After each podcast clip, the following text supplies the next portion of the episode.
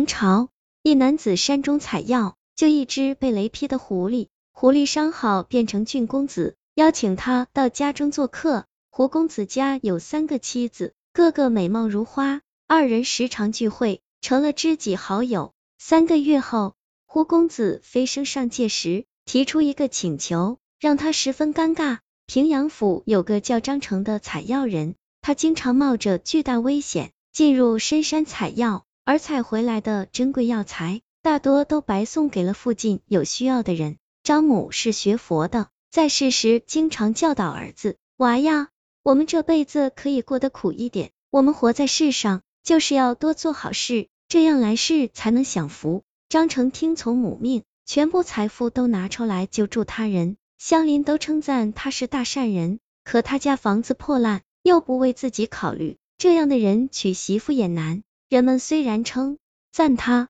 但没有人愿把女儿嫁给他。因此，张成到了三十二岁，还是单身一人。张成也不在乎，他想着母亲的话，善有善报，早晚会报。这天，张成又到深山采药，他正在一处悬崖上挖灵芝时，突然变了天，他连忙下到悬崖下，找到一处山洞躲避。很快，雷鸣电闪，白天变得如同黑夜，但却没有一滴雨落下来。他看见前方的山头上电光四射。那一道道的雷电都落向了一处位置，张成心中很是好奇，难道那地方有什么引雷的铁石吗？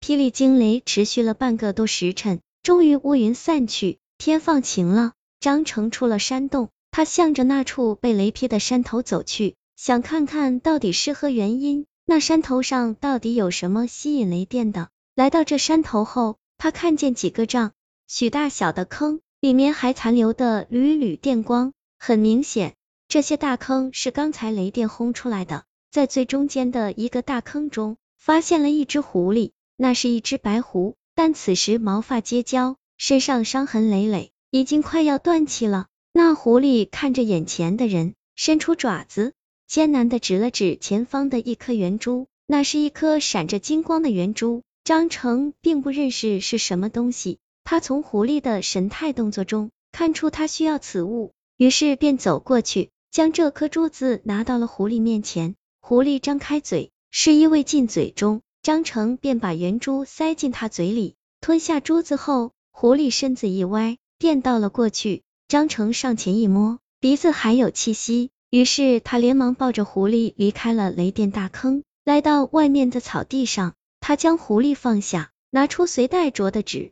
血药对狐狸进行救治，忙了半个时辰后，那狐狸睁眼醒了过来，他一下从地上站起来，眼中神采奕奕，接着往前面一滚，在一道白光中，狐狸变成了一个英俊的公子。狐狸来到张成面前，向他大礼拜谢。张成给眼前的变化惊呆了，结结巴巴的说：“你是人是妖？怎么从狐狸变成人了？”那公子笑着说：“兄台。”在下屠三郎，不是妖，是天狐一族的狐仙。刚才是我在渡九九雷劫，此劫极为凶险，若非兄台援手，在下无法收回狐仙金丹，便是死路一条了。现在已经攻城，从此与天同寿，不久就要回到天界去了。张成听说后也十分欣喜，他本就是个善人，为这狐仙而高兴。屠三郎说：“兄台救我一命，恩同父母。”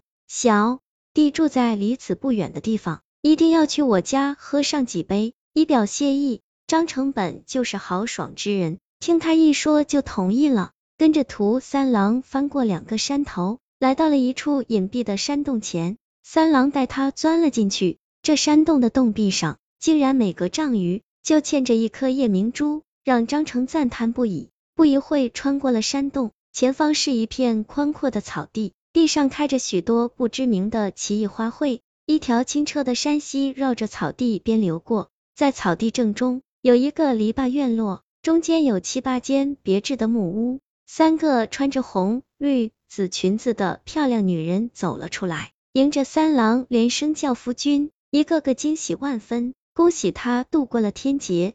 三郎郑重的把张成介绍给三个妻子，说这是他的救命恩人。让他们过来拜见。三个娇妻一一见过礼后，将他们迎进了屋中。妻子们去了厨房，不一会就弄好一大桌酒菜，开心的吃喝起来。二人谈天说地，聊得非常投机，竟成了极好的朋友。此后，张成几乎每次进山采药，都会遇到三郎，三郎都会邀请他到去他这栋府聚饮。转眼过了三个月，这天，三郎神色黯然的对张成说：“张兄，分别的时间已经到了，我得到上界召唤，不得不飞升而去。可我的妻子们，他们并非天狐一族。”虽然早早就化形成功，却也只能在凡间做个散仙。我如今离去，想把三个妻子赠送改嫁于你，希望你不要推辞。张成一听此话，十分尴尬。